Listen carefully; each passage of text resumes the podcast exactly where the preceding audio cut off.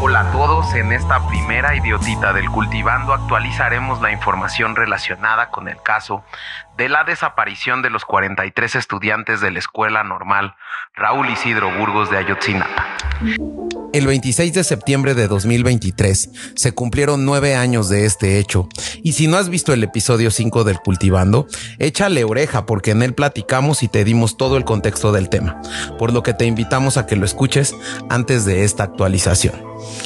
Pues para continuar con este caso, el presidente de México, Andrés Manuel López Obrador, se reunió con los padres de los jóvenes desaparecidos en aquel 26 de septiembre de 2014. En este nuevo aniversario, los familiares y personas que apoyan la exigencia de respuestas del gobierno por este terrible hecho realizaron manifestaciones en las principales calles de la Ciudad de México en reclamo de justicia. Pero recapitulemos. Recordemos que en agosto de 2022, el subsecretario Alejandro Encinas de la Secretaría de Gobernación aceptó que en la llamada verdad histórica estuvieron involucrados un sinnúmero de autoridades en lo que llamó crimen de Estado. Actualmente por este hecho se encuentran detenidos el ex procurador general de la República Jesús Murillo Caram y algunos funcionarios de la administración pasada por desaparición forzada, tortura y obstrucción de la justicia. Durante septiembre de ese año, un juez concedió la suspensión definitiva en contra de la vinculación a proceso por estos delitos.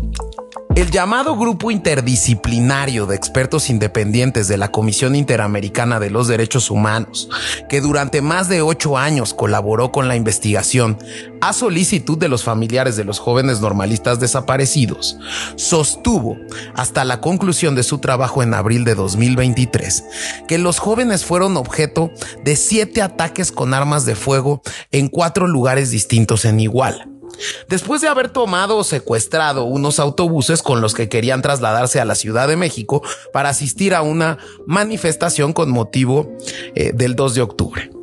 El grupo señaló que quedó demostrada la colusión de las autoridades de seguridad federales, estatales y municipales con la delincuencia organizada en Iguala y ciudades cercanas y que el ejército tuvo conocimiento en tiempo real de lo ocurrido.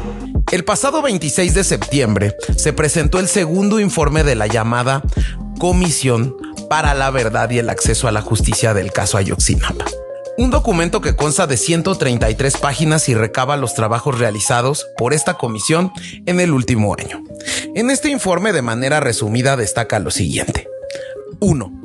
Se descartan vínculos entre los 43 normatistas y grupos delictivos. 2. Existe la certeza que los estudiantes fueron separados en al menos tres grupos y que fueron llevados a diferentes municipios de Guerrero. 3. El gobierno ya no busca los cuerpos en fosas clandestinas, sino ahora en restos calcinados. 4. Solo se han podido identificar los restos de tres estudiantes y existen restos pendientes de identificación. 5. La DEA confirmó los vínculos del grupo delictivo Guerreros Unidos, policías, militares, personal de la Marina y servidores públicos. Hay 132 personas detenidas por haber estado involucradas en esta desaparición, de las cuales destacan 71 policías, 14 miembros de la Secretaría de la Defensa y altos funcionarios como el ex procurador general de la República, Murillo Karam, y existen detenciones pendientes dentro de las cuales destaca la de Tomás. 6. Respecto al tema de Tomás Herón, destaca que obtuvo una suspensión provisional en la que se prohíbe que sea señalado como torturador y creador y artífice de la verdad histórica del caso. Actualmente se encuentra prófugo de la justicia en Israel y con ello el subsecretario Encinas argumentó que el Poder Judicial le ha prohibido decir la verdad con el efecto de la suspensión. A esto se refirió como obstáculos que han tenido para llevar a cabo la investigación. Además, que algunos jueces, dijo, han otorgado libertad bajo fianza a personas involucradas en los hechos, facilitando su evasión de la justicia.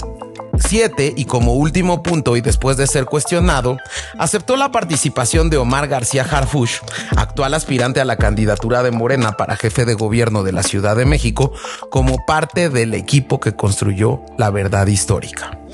Al parecer, los padres y familiares de los normalistas tuvieron acceso al informe de manera previa a su presentación a medios, quienes insistieron que no se incluyeron unos documentos y mensajes encriptados con ubicación exacta, es decir, fechas y números de folio, que fueron solicitados por los familiares de los normalistas al ejército y que eran claves para tener más información e incluso lo determinado por el llamado GEI, Grupo Interdisciplinario de Expertos Independientes, donde señalan al ejército como artífice del caso. De hecho, estos informes desconocidos, según el GEI, podrían aportar nueva información más datos del ataque y el destino final de los estudiantes. En palabras de una de sus integrantes, Ángela Buitrago, se sabe que las actas eran falsas, se sabe que se ocultó información y se sabe que había información en tiempo real de los tres órdenes de gobierno y decir en otro informe lo contrario significa no solo retroceder, sino una incertidumbre que causa una mayor confusión. Sin embargo, dichos documentos y mensajes encriptados no se incluyeron en el informe. De hecho, el presidente López Obrador negó su existencia, lo que causó el descontento de los familiares de los desaparecidos. Los padres señalan que el gobierno se está poniendo del lado del ejército en su encubrimiento. Pero después de todo esto, seguimos sin encontrar respuestas sobre por qué mataron y dónde están sus restos. Y los padres de las normalistas no han tenido una explicación clara y contundente de lo que pasó con sus familiares y dónde está la justicia en este caso. En Cultivando Ideota seguiremos dando seguimiento a este asunto de México que ha tenido un impacto global. Síguenos en nuestras redes sociales y en las principales plataformas de reproducción y no te olvides en darle a la campanita para seguir nuestros episodios.